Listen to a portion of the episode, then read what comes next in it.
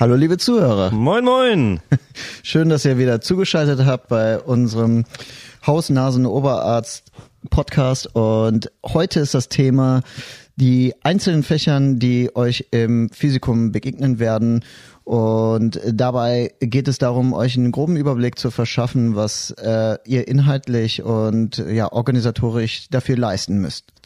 Und äh, tatsächlich werden wir jetzt einfach äh, die einzelnen Fächer durcharbeiten dass ihr da euch nochmal vielleicht äh, eigene Randnotizen machen könnt und äh, ja äh, merken könnt, was äh, was ihr dafür benötigen würdet für die Leute, die tatsächlich vielleicht auch gerade erst angefangen haben. Kurz vielleicht zur Erklärung: Physikum ähm, bezeichnet man allgemein äh, das erste Staatsexamen, die erste ärztliche Prüfung, wie sie ganz formell heißt. Ähm, genau, das ist der erste große Step im Studium, äh, den man ableisten muss. Oder die erste Todesstrafe im Studium. Ja, auf jeden Fall. Das ist das erste Mal, wo man so richtig lernt, wie es heißt, kein Live zu haben. Aber wir fangen jetzt erstmal da mal, damit mal an und ich würde äh, die Anatomie nehmen. Das ist halt so äh, für, für einen vielleicht das Interessanteste. Also mir ging's so, ich weiß nicht, wie es bei dir äh, war, Olli. Ja. Ähm, da ging's ja natürlich um den menschlichen Körper. Ne? Da ja, so stellt man sich auch ein Medizinstudium vor. Ne? Wir haben äh, einen, einen Menschen vor uns liegen und den müssen wir sezieren und den müssen wir dann genauer untersuchen auf seine anatomischen Begebenheiten. Äh, in Marburg war es so organisiert, wir hatten ähm, drei verschiedene Module. Einmal die Histologie, ne, da geht es um das Feingewebliche, also das, was vom Mikroskop äh, vom Gewebe unterscheiden kann. Äh, dann die Neuroanatomie, ähm, da ging es um, äh, also nicht nur um mikroskopische Aufnahmen, da ging es auch um das makroskopisch, also wie sieht äh, das Gehirn an sich aus, welche Regionen gibt es.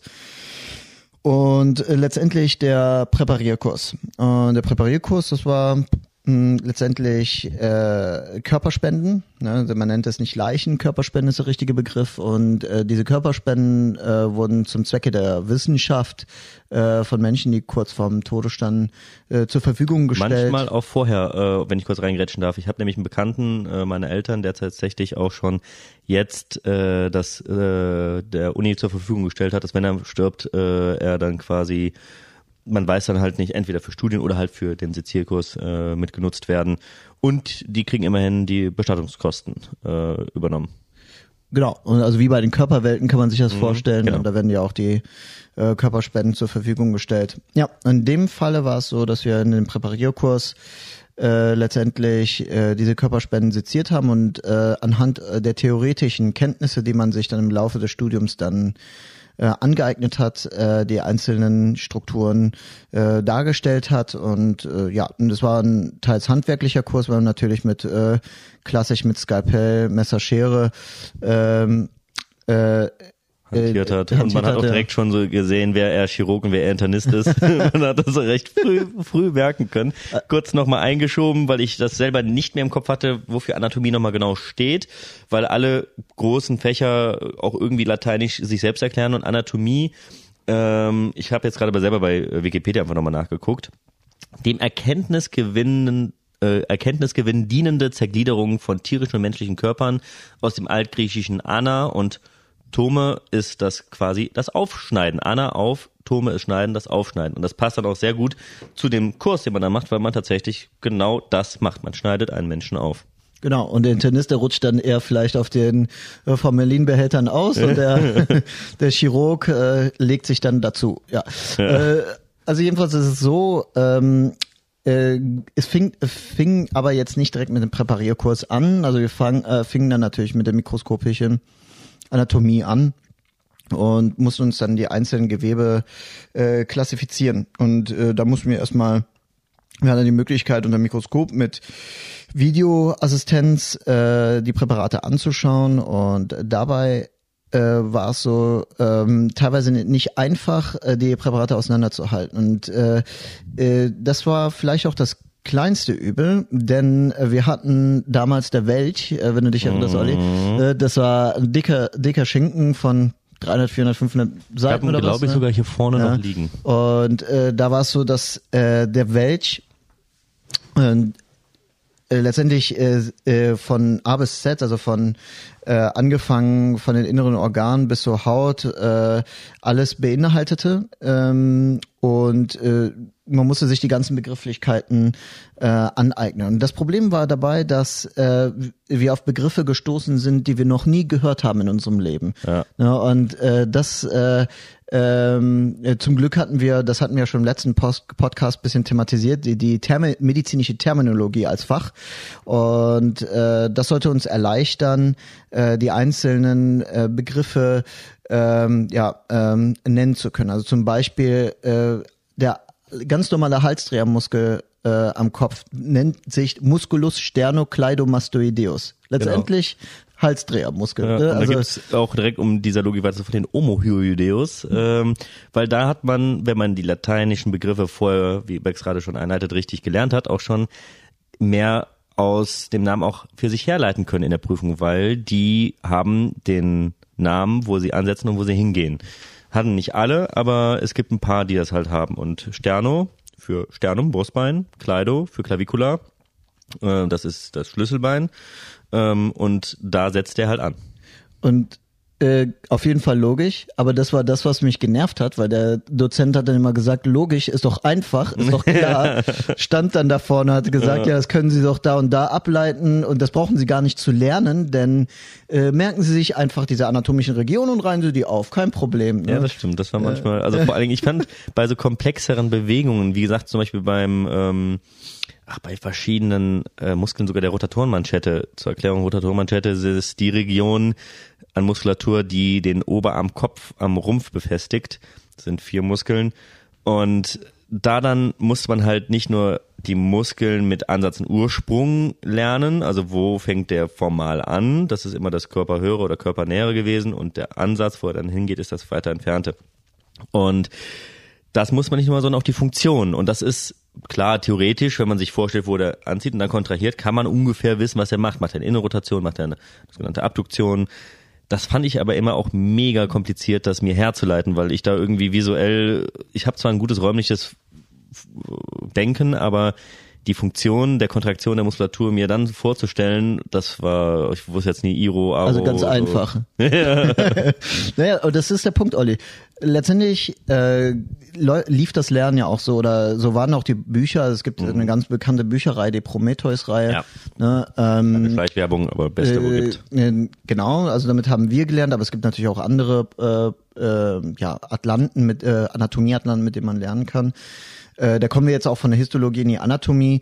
Ähm, äh, da ist es so, äh, also man lernt äh, erstmal mit dem Skelettsystem. Also das Skelett und die Muskeln, ähm, man, äh, wie Olli äh, es benannt hat, es gibt einen Ursprung und einen Ansatz. Ne? Es gibt einen, eine Knochenkante oder sonstiges, wo der Muskel am äh, äh, etwaigen Knochen anhängt und zieht dann zu einer anderen anatomischen Struktur. Und anhand dessen äh, musste man die funktionelle Anatomie sich aneignen. Das heißt, wenn ich von X nach Y ziehe, dann kommt die Bewegung Z zustande. Ne? Und mhm. da, da, dafür musste man dann letztendlich diese einzelnen Knochenkanten auswendig lernen, den Muskel, wie der an sich heißt.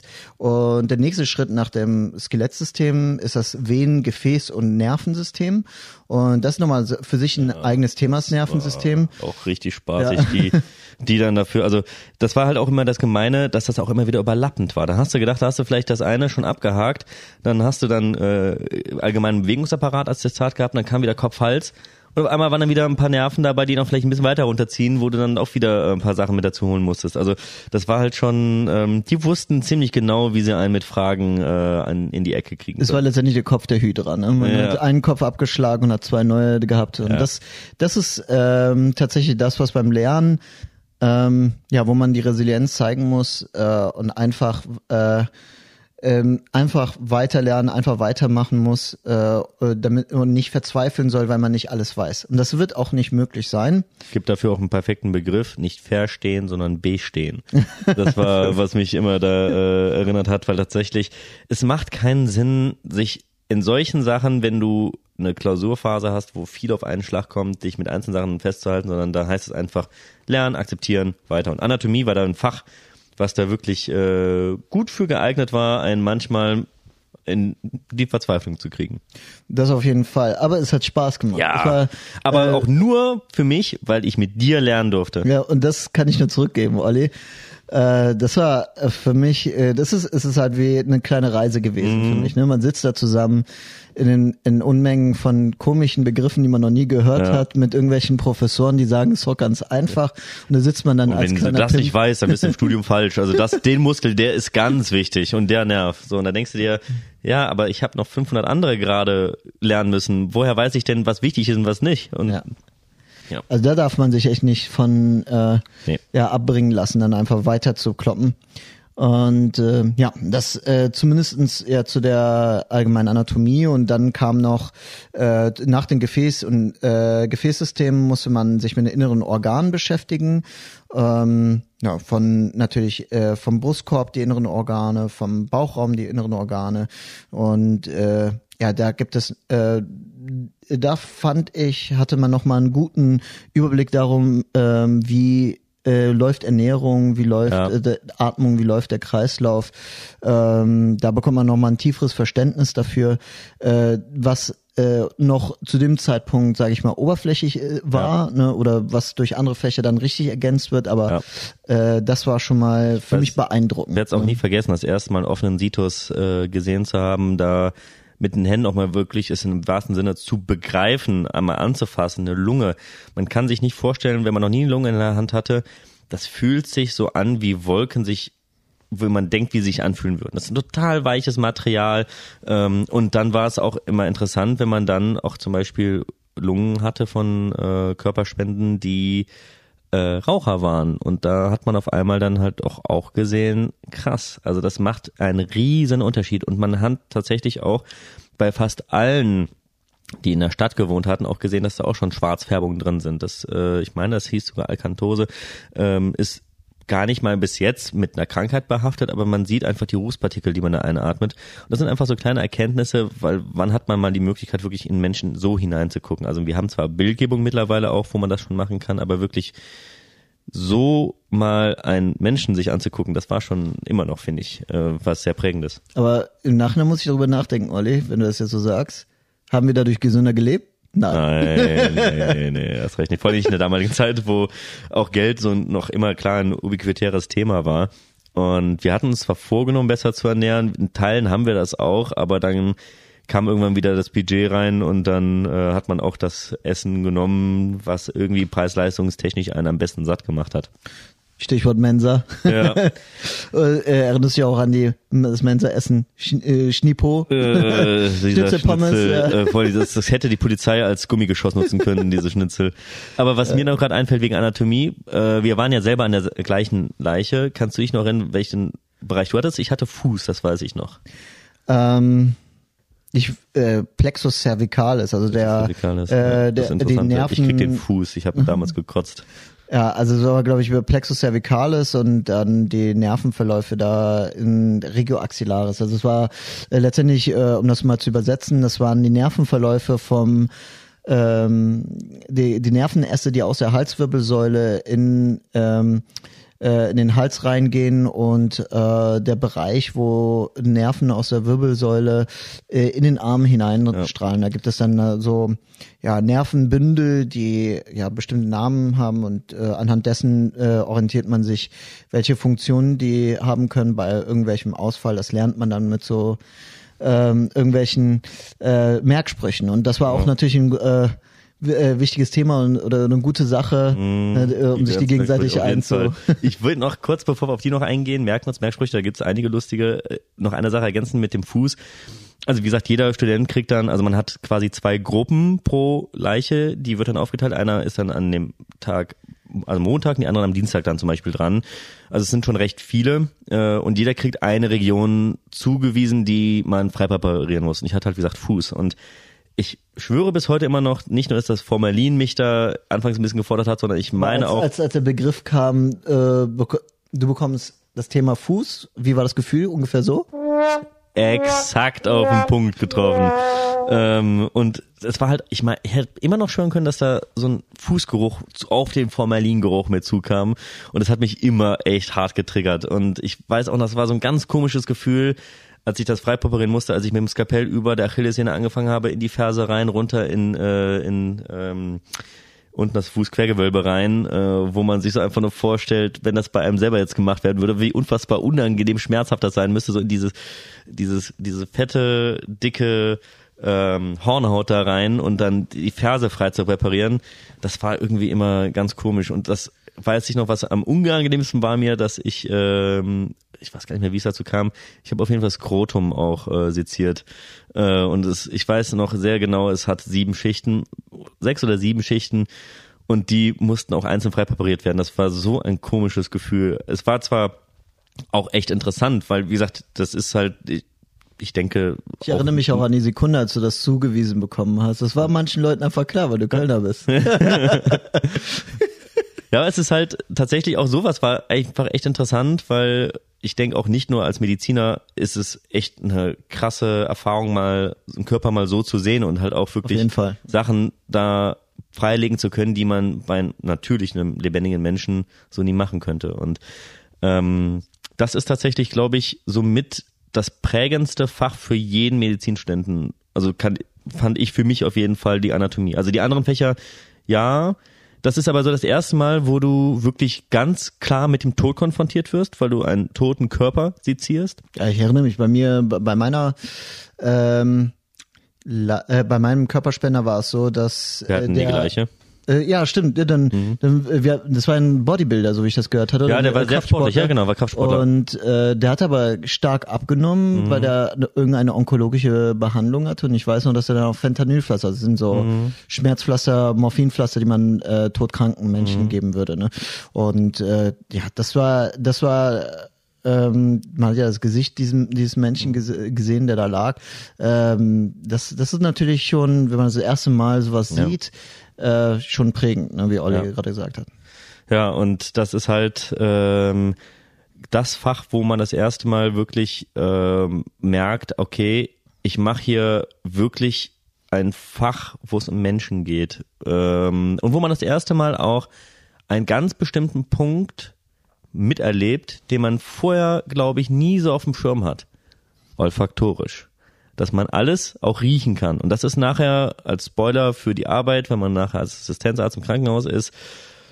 Man wird auch mit Leuten Kontakt haben, die auf irgendwelchen Gründen ganz komische Gerüche haben oder auch einfach eine demente, äh, ein dementer Patient, der halt auch einfach eingekodet ist zum Beispiel. Oder jemand, als, äh, man nennt es auch gerne Hilop, äh, hilflose Person, äh, paar Tage zu Hause in der Wohnung war und da verwahrlost war äh, und die danach in die Ambulanz kommen. Und auch in Operationen, Gerüche. Also ich kenne keinen, der nicht bei seiner ersten OP, wenn dann das erste Mal die, das elektronische Messer eingesetzt wird zur Antikoagulation, also das quasi äh, nee, zur Koagulation, dass äh, quasi die Arterien, die danach bluten, dass man das ein bisschen niedrig halten will, die Hautarterien, dieser Geruch von verbranntem Fleisch, das ist auch, wenn man das erste Mal das mitbekommt, auch ein Punkt, den man bei vielen Sachen echt nicht auf dem Schirm hat, dass halt Medizin auch etwas ist, wo man mit vielen Körpergerüchen in Kontakt kommt und mit denen leben muss. Ich habe kürzlich äh, mitbekommen, dass äh, wenn ich mit dem elektrischen Messer also mit dem Schneidewerkzeug arbeite, ähm, dann hat das ungefähr den ähm, also wenn ich durch Muskeln schneide und durch das Gewebe, dann so ungefähr die Belastung wie eine äh, äh Zigarettenpackung. Ne, bei, bei ah, krass. Ja, und äh, das äh, also es ist ein sehr prägnanter Geruch oder so, hm, es ist, äh, riecht halt wie verbranntes Fleisch, wenn man da durchgeht. Ja. Bisschen auch wie äh, verbrannte Haare. Äh, das stimmt, ja. Und es ist irgendwie, ja, was ganz eigenes, ne? Aber diese äh, diese Gerüche, die ja, äh, das ist jetzt nicht so, dass äh, die allgegenwärtig sind, aber man begegnet denen und da muss man auch mit rechnen, dass man natürlich mit den äh, mit sehr natürlichen Sachen in Verbindung ja. kommt. Ne? Genauso auch äh, häufig ältere Menschen oder halt auch verwahrloste Patienten, die, äh, die riechen häufig mal nach äh, Urin oder ja. nach äh, Modrigkeit, aber es ist ja. halt, äh, es ist halt gehört leider, dazu. Ja. Aber das ist halt auch so ein Punkt, das ist mir halt auch im Rahmen dieser Podcast-Serie halt auch wichtig, dass man sowas auch mal wirklich thematisiert, weil das halt klar keine Themen sind, über die man gerne spricht, aber sie sind da und man wird da auch nicht darauf vorbereitet. Äh, man es wird halt auch nie so thematisiert. Es passiert halt einfach. Und ähm, wie gesagt, das erste also Mal. Also mit anderen Worten, das Studium stinkt. ähm, Moment. So. ähm, also ich hoffe, euch gefallen unsere Effekte. Ja. ähm, es ist halt einfach äh, das erste Mal mit Anatomie, um das nochmal vielleicht dazu zu sagen, wo Geruch mit reinkommt, weil die, der gesamte Saal, der Prepsaal riecht nach Formalin. Formalin, kurz noch erklärt, ist ein Konservierungsmittel, das quasi den Menschen, wenn sie dann gestorben sind und dann sich der Spende zur Verfügung stellen, quasi die, das Blut komplett rausgeholt wird und stattdessen das Formalin in die Venen und Arterien geleitet wird, sodass der Körper nicht verfällt äh, und fault. Ähm, weil wir bestehen ja, also in und auf uns sind mehr Bakterien, als wir selber aus Zellen bestehen. Also es ist, man darf man halt nicht vergessen, wir haben eine riesen Koexistenz mit Bakterien, die echt auch extrem wichtig für uns sind. Die machen sogar einen Teil unseres Körpergewichtes aus. Ja. Ne? Also ungefähr drei Kilogramm oder was Irgendwie sowas war das, ja. durchschnittliche Mensch in sich an Bakterien. Ne? Ja, und ja. wir leben in Symbiose mit denen. Ähm, aber die kommen natürlich dann zu Trage, wenn unser Körper nicht mehr funktioniert, nicht mehr arbeitet und tot ist, dann kommen auch Fäulungsprozesse. Und das versucht man natürlich zu verhindern, damit man möglichst lange ähm, beim Präparieren ähm, auch noch alles gut sehen kann. Und äh, dann noch äh, ein weiteres Thema zur Anatomie, bevor, ähm, ja, wir haben ja noch ein paar andere Fächer. Ähm, die Neuroanatomie, die äh, das ist letztendlich auch so eine Art kleiner Präparierkurs, der war vorgeschaltet mhm. zu unserem großen Anatomie-Präparierkurs. Äh, da geht es ums Gehirn und das zentrale Nervensystem, ähm, also auch um äh, das Nervenbündel, was in die Wirbelsäule, äh, durch die Wirbelsäule, Wirbelsäulenkanal hindurchläuft. Und äh, anhand dessen, genau, genau ne, und äh, anhand dessen äh, nochmal ja, äh, zu verstehen, wie äh, laufen ähm, Prozesse, äh, die ähm, die zu einer Bewegung führen, ne, also die Motorik. Äh, es gibt äh, Prozesse, die führen zu einer Sensorik, ne, also äh, die, äh, womit wir was wahrnehmen, äh, bewusst und unbewusst. Ne? Da gibt es auch verschiedene sensorische Qualitäten, genauso wie auch die motorischen Sachen. Ne? Es gibt Mo äh, Reflexe, die laufen ohne unsere äh, unser, ohne unser Wissen, genauso wie äh, ja bewusste Entscheidungen. Ich bewege jetzt mein Bein nach vorne und das äh, läuft über das zentrale Nervensystem und da gibt es äh, auch eine Einteilung von vorne nach hinten und äh, der ähm, und auch ich jetzt schon wieder Gänsehaut, wenn ich an das Lernen von damals denke, aber nicht im Positiven. Das ist so, das Rückenmark und das ZNS, also wirklich Gehirn, ist an sich schon ein Riesenfach für sich. Also alles, was damit zu tun hat, Neuroanatomie, Neurologie, Psychiatrie. Ähm, und es ist ja auch total spannend, weil es ja auch noch nicht in Gänze verstanden ist. Man hat zwar schon gute Erkenntnisse, aber es ist immer noch ein Organ, wo noch ein riesen Zugewinn an Wissen möglich ist. Aber es ist halt auch wie Beck schon mit der Gliederung angefangen hat, es ist einfach so ein Fass ohne Boden, wenn man es lernen muss. Gerade das erste Mal, äh, wenn man da reingeworfen wird. Äh, das ist halt einfach, es ist spannend, aber es ist halt auch einfach echt viel. Ja, und da, da kommen wir auch zu dem Punkt, man kann nicht alles wissen. Das ist halt, nee. ist halt deswegen normal gibt's so. ja verschiedene Facharztrichtungen. Ja, und, äh, genau, und deswegen äh, auch in dem Studium wird natürlich von einem verlangt, dass man alles weiß. Das wird bei weitem nicht möglich sein, aber ähm, es geht hier dann um immer äh, nicht um das äh, stupide Lernen, sondern um das funktionelle Lernen. Ja, und man lernt es eigentlich, um nachher, wenn du es mal wieder brauchst, zu wissen, wo du es findest, das Wissen. Also Total. Also das ist der einzige Punkt, der auch für mich äh, sinnvoll im Nachhinein war, dass du dich einmal so intensiv mit diesem Stoff beschäftigt hast, dass du auch nach Jahren, wenn du ungefähr eine Richtung brauchst, die du jetzt nicht mehr jeden Tag hast, dass du weißt, dass du relativ schnell in dem dem Buch nachgucken kannst oder in der, in der Kategorie.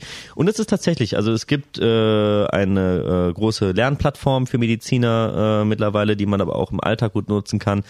Und ich habe letztens noch mal die Situation gehabt, dass ich da irgendwas nachschlagen wollte von irgendeinem Nervenverlauf ähm, wo ich jetzt jahrelang nichts mehr mit zu tun hatte. Aber ich konnte tatsächlich relativ schnell durch die Überbegriffe mich in das Fachkapitel rein manövrieren, wo ich nachgucken konnte, was ich jetzt wissen wollte. Ja, oder man nimmt seinen Prometheus ne, und guckt danach. Also so auf jeden Fall äh, Literatur gibt's genügend, man muss ja. ja nur halt nur wissen, wo es steht. Und ähm, ja, da kommen wir auch auf das weitere Thema. Es sind äh, ja, es erscheint so ein bisschen schulischer jetzt, ne? die Chemie, Physik und Biologie.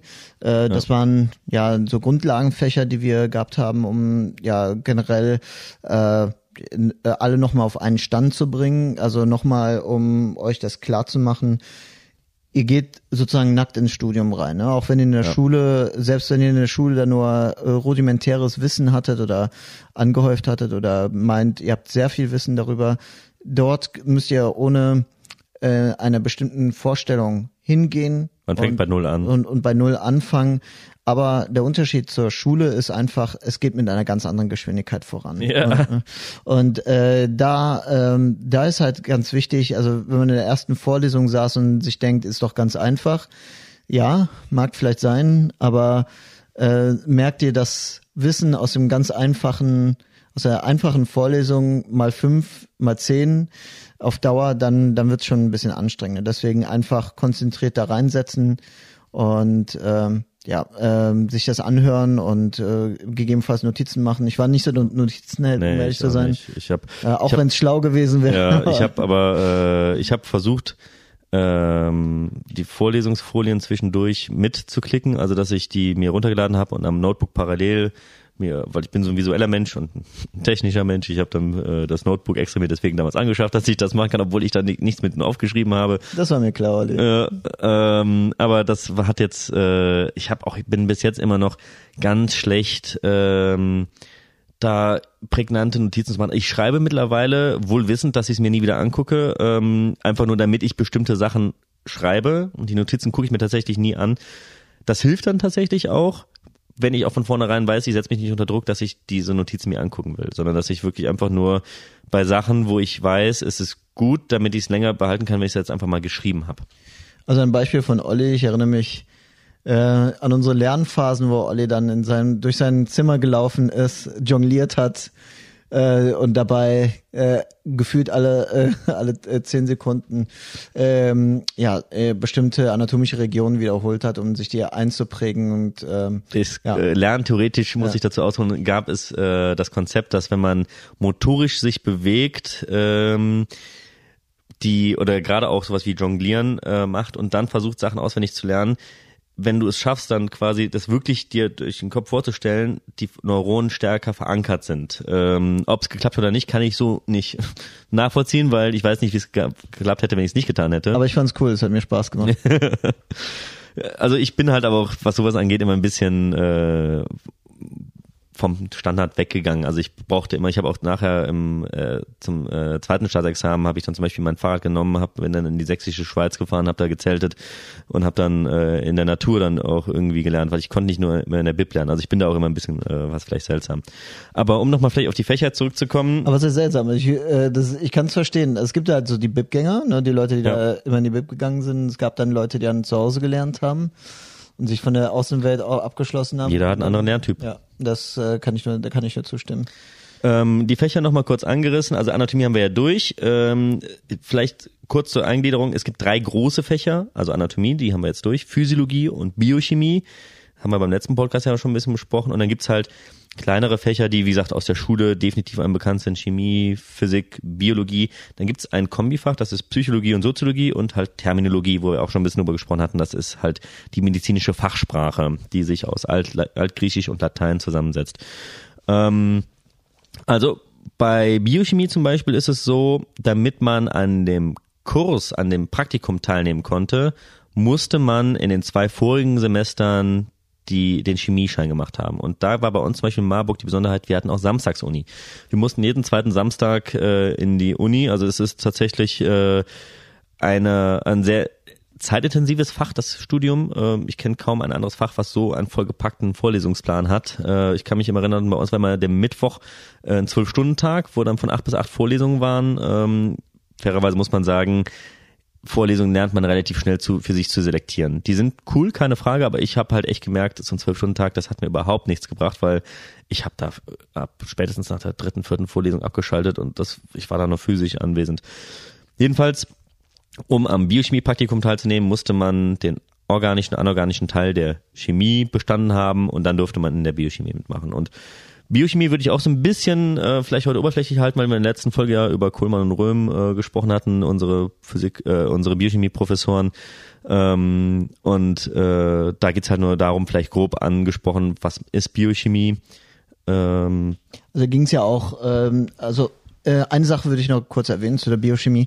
Ähm, interessant war ja, an, an der Biochemie, wir hatten auch Versuche gehabt. Ne? Wir hatten mhm. auch so dann, ähm, beziehungsweise die Grundlagen der, des Laborarbeitens haben mhm. wir dort auch gelernt. Ne? Der, der Gelelektrophorese, ne? das, was mhm. man ähm, zum DNA-Nachweis nutzt. Ja, ne? PCR-Test und so. Genau, da, äh, den hatten wir genutzt, um den Täter zu überführen, wenn du dich mhm, erinnerst. Ne? Da genau. ging es ja darum, dass wir gucken mussten, wer der Vater war ja. des Opfers. Ne? Und äh, dann ähm, äh, letztendlich äh, auch in der, um nur kurz das auch anzureißen, in der Chemie, Physik, Biologie, ähm, da ging es auch viel um Versuche, also mehr in der Chemie und der Physik als in der Biologie. Äh, in der Chemie und der Physik, da ähm, ging's, hat man natürlich auch Versuche gelernt äh, oder Versuche gemacht, die ein bisschen fernab von ja dem inhaltlichen Arbeiten ist, äh, was wir später gemacht haben. Also dieses äh, Beispiel hört man immer wieder, äh, dem Tropfen zählen in der Physik. Oh. Ja. da ging es einfach nur darum, dass du weißt, äh, äh, wenn du Flüssigkeiten in einer höheren äh, Position ähm, hältst, dann ist der Druck der Flüssigkeit, die darunter läuft, höher. Ein sechsstündiges Praktikum, wo es darum ging zu beweisen, dass die Infusion schneller läuft, wenn du sie höher hängst. Und genauso hing auch eine StudiVZ-Gruppe damals. Ich weiß auch so, dass die Infusion schneller läuft, wenn ich sie höher hänge. ähm, ja, aber das, das gehört halt einfach mal dazu. Ja. Ne? Und auch diese EKG-Ableitung, Röntgenstrahlung, das war so Thema ja. der Physik. Und in der Chemie, da hatten wir einfach in der, ähm, das eingeteilt in die anorganische und die äh, organische Chemie. Und nur mal vorab, die organische Chemie ist ja dann später das Wichtige bezüglich der Biochemie, die ja ähm, chemische Vorgänge im Körper ähm, widerspiegelt oder genau, so. Genau, da kommst du genau auf den Punkt, den ich gerade noch äh, auch noch erzählen wollte, quasi die Biochemie, weswegen die so wichtig ist und die auch mit der Physiologie Hand in Hand läuft, als die beiden begleitenden Fächer, egal welche Richtung man nachher einschlägt im Leben, die essentiell sind, weil diese drei Fächer Anatomie, Biochemie und Physio beschreiben den Körper im Normalzustand. Also man lernt quasi in den ersten vier Semestern den Körper in seiner Funktionsweise, wenn alles gut läuft. Also so wie der Körper laufen sollte. Und die Biochemie beschreibt alle Stoffwechselprozesse äh, auf ja, biochemischer Ebene. Heißt, bestes Beispiel kennen vielleicht die einen oder anderen den Zitronensäurezyklus, also der Zitratzyklus, wie ähm, Energie gewonnen wird von einem Stück äh, Glucose zum Beispiel. Ähm, und ähm, oder Kinderschokolade. Ja, genau. Und die äh, ist schon mit relativ vielen Strukturmolekülen, die man aufmalen muss und so weiter. Aber es, wir hatten also das Glück, dass wir echt super Professoren hatten, wo es echt super spannend war. Und Biochemie ist halt auch eine gute Grundlage nachher für Pharmakologie und auch so ein bisschen die, ja, die Grundfunktionsweise. Dann gab es die Physiologie, die sich dann damit beschäftigt hatte, okay, wie zum Beispiel funktioniert die Reizweiterleitung. In der vom Nerven zur Muskulatur oder auch das Herz. Wie äh, funktioniert das Herz an sich? Da gibt es den Sinusknoten, den eigenen Taktgeber. Wie generiert der sein Potenzial? Und dann geht man wirklich ganz tief in die Zelle hinein und guckt sich dann an, wie da bestimmte Ladungen umhergebracht werden. Es kann auch ein sehr trockenes Fass sein. Also es ist spannend.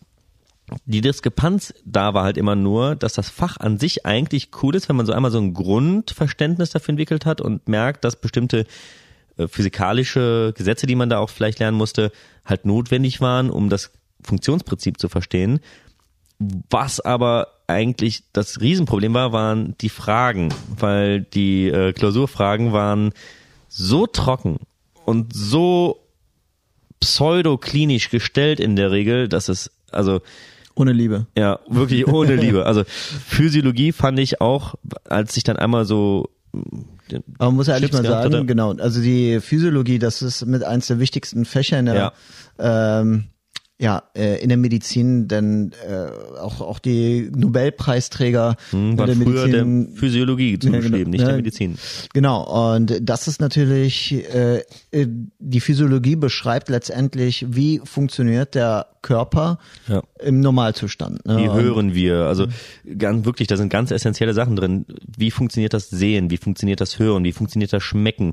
Also eigentlich alle Funktionen, die wir haben, auch wirklich die äh, Stoffwechselprozesse. Das ist immer Hand in Hand auch mit der Biochemie sicherlich, äh, weil zum Beispiel die Leber ist ein äh, Organ, das in beiden äh, Fächern durchaus auch Anwendung hat. Also die Biochemie ist in der Leber. Also ich kann mich erinnern, es gab so eine Reihe, MediLearn-Reihe hieß das, ähm, womit man äh, kurz und kompakt echt gut lernen konnte. Und da kann ich mich erinnern, dass die Leber als der Biochemiker der Organe beschrieben wurde, was auch sicherlich stimmt, weil die meisten Entgiftungen und so weiter da stattfinden. Aber Dann würde ich die Niere als den Physiologen bezeichnen. Genau, richtig. Weil die Niere natürlich auch viel mit irgendwelchen Gradienten von äh, Elekt äh, Elektronen ähm, also ähm, von äh, Alkalimetallen, Elektrolyten und äh, äh, funktioniert und ähm, ja die treibende Gradient, erinnere ich mich immer, war das Kalium ne, ja. in der Niere und da äh, das war immer so ein ganz wichtiges Thema ähm, auch ähm, des Professors damals, der ja. ähm, der seine Vorlesung gehalten hat und das war schon beeindruckend, aber ähm, die Fallstricke in den Prüfungen, die daraus dann gezogen worden ja. sind, die, äh, die haben einen schon fast die Freude das genommen. War in allen drei Fächern wirklich. Also Biochemie werde ich nie vergessen. Es gibt bestimmte Enzyme, die halt einfach elendig lang sind. Dann heißt das Dehydroxy 5 2,3 bla OH irgendwas und dann sind das zum Teil wirklich aberwitzig lange Enzymnamen wir und dann musst uns, du wenn ich erinnerst, wir mussten uns ja auch die äh, Aminosäuren, die mussten ja. wir auswendig lernen und, und auch zeichnen können. Ja. Äh, und ähm, dann hast du halt in der Medizin ist es so, wir schreiben ja keine Klausuren, wir kreuzen. Heißt, es gibt äh, fünf Antwortmöglichkeiten und eine davon ist richtig. Das Gemeine ist, es gibt aber auch Negativfragen, also man muss halt sagen, was stimmt nicht. Das ist ganz gerne ein Fallstrick, dass man das nicht, äh, nicht gelesen hat. Aber das Gemeine, wie gesagt, bei diesen langen Enzymnamen ist halt, dann hast du dann zum Teil drei identische, nur dass da das Komma an einer anderen Stelle sitzt. Also die drei Fächer die ich gerade nannte, sind halt auch die, mit denen die Unis auch so ein bisschen nachher eine Feinselektion betreiben.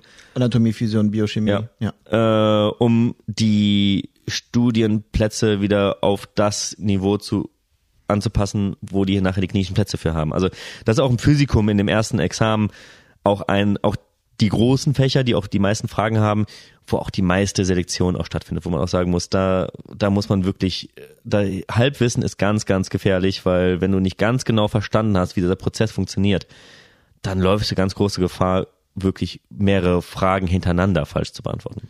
Ja, und dadurch, dass es ja in allen Fächern so war, musste man natürlich immer hinten dran sein und dann merkte man für, für jeden für sich, dass dadurch ähm, ja ein Tempo entstanden ist. Ein Tempo, dem man dann hinterher arbeiten muss. Und ja. äh, äh, das, war das, äh, das war das Punkt. Es gibt ja Leute, die dann halt immer kurz vor Prüfungen lernen.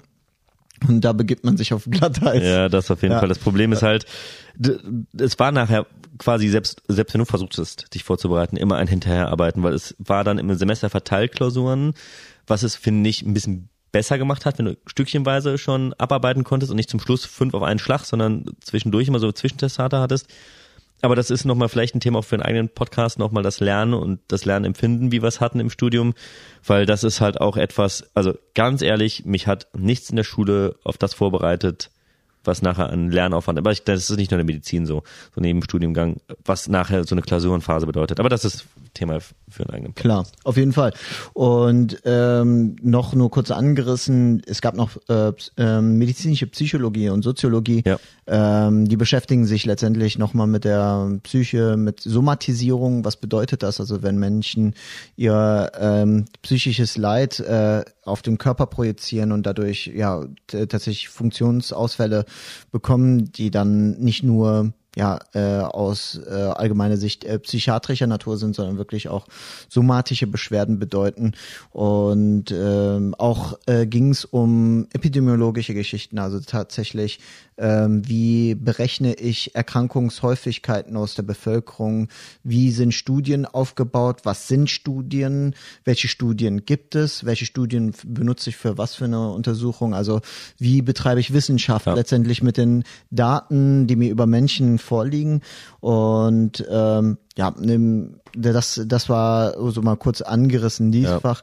Äh, aber äh, tatsächlich, äh, wie ihr rausgehört habt, waren für uns so die interessanten Fächer, die äh, drei Hauptfächer Anatomie, ja. Physik und Biochemie. Sind auch die, die auch ja. äh, nachher einen dominieren. Also man hat die ersten beiden Semester die anderen Fächer noch. Thermi ist nur ein Semester im ersten, also war es in Marburg in der Aufteilung und dann ist das vom Tisch.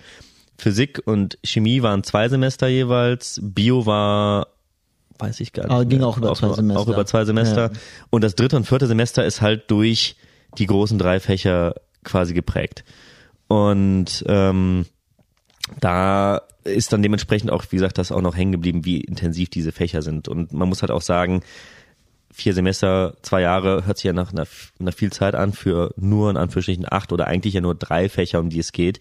Aber das sind schon Fächer, die man als Fässer ohne Boden bezeichnen kann, weil immer wenn man denkt, man hat es gerade irgendwie ein bisschen verstanden, kommt wieder ein zweiter Stoffwechselweg dazu oder ein anderer Nervenweg äh, und dann fängst du wieder irgendwie Gefühl von vorne an. Und ich werde nie vergessen, Kopf-Hals-Testat, die fucking Hirnnerven und auch beim Facialis und beim Trigeminus wie unfassbar verästelt das ist. Also ich meine, wir haben es nochmal durchgezählt, ich glaube, der Trigeminus kam. Dass er, dass er um äh, das nochmal zu verdeutlichen, dass er Gesichts, äh, der Gesichtsnerv, der Muskulatur äh, äh, Nee, das war der Facialis. Genau, der Gesichtsnerv, der sozusagen für die Sensibilität, also äh, was äh, für, für das Spürbare im Gesicht und in der inneren der Nase und der ähm, ja, der ganzen Kopf-Hals-Region zuständig ich ist. meine, wir hatten einfach mal Spaß mal aufgezählt. Ich glaube, es waren irgendwas mit im Endeffekt fast 60 Aufästelungen, die da letztlich rauskommen, wenn du bis in den letzten Nervenast gehst. Ja, und witz, witziger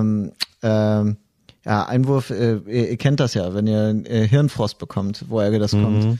Äh, letztendlich, wenn ich mein Eis esse, ja, dann äh, äh, wird ja der Gaumen kalt. Also der Gaumen mhm. wird kalt, ne, und dann äh, dadurch ähm, gibt es eine über einen anderen Nerv, also nicht über den Nervus trigeminus, einen anderen Nerv, der äh, do, äh, letztendlich dann an den Trigeminus heranreicht. Und dieser Nerv äh, ist, äh, nee, nee, das, äh, der Nerv läuft dann über äh, den, ähm, hat eine Verbindung zum ähm, äh, äh zum Ramus, ähm, zum äh, äh, dem Ramus meningea, also der, äh, der ein Nerven, der die Hirnhaut äh, versorgt. Mhm. Und äh, wenn darüber die Kälte fortgeleitet wird, dann bekommen wir Hirnfrost, aber nur weil äh, die Kälte sich über die Nerven äh, äh verteilt und an, den, an die Hirnhaut rangeht. Ne? Und solche Sachen wohl, das sind, waren zwar kleine witzige Sachen, die mir dann da bewusst mhm. geworden sind,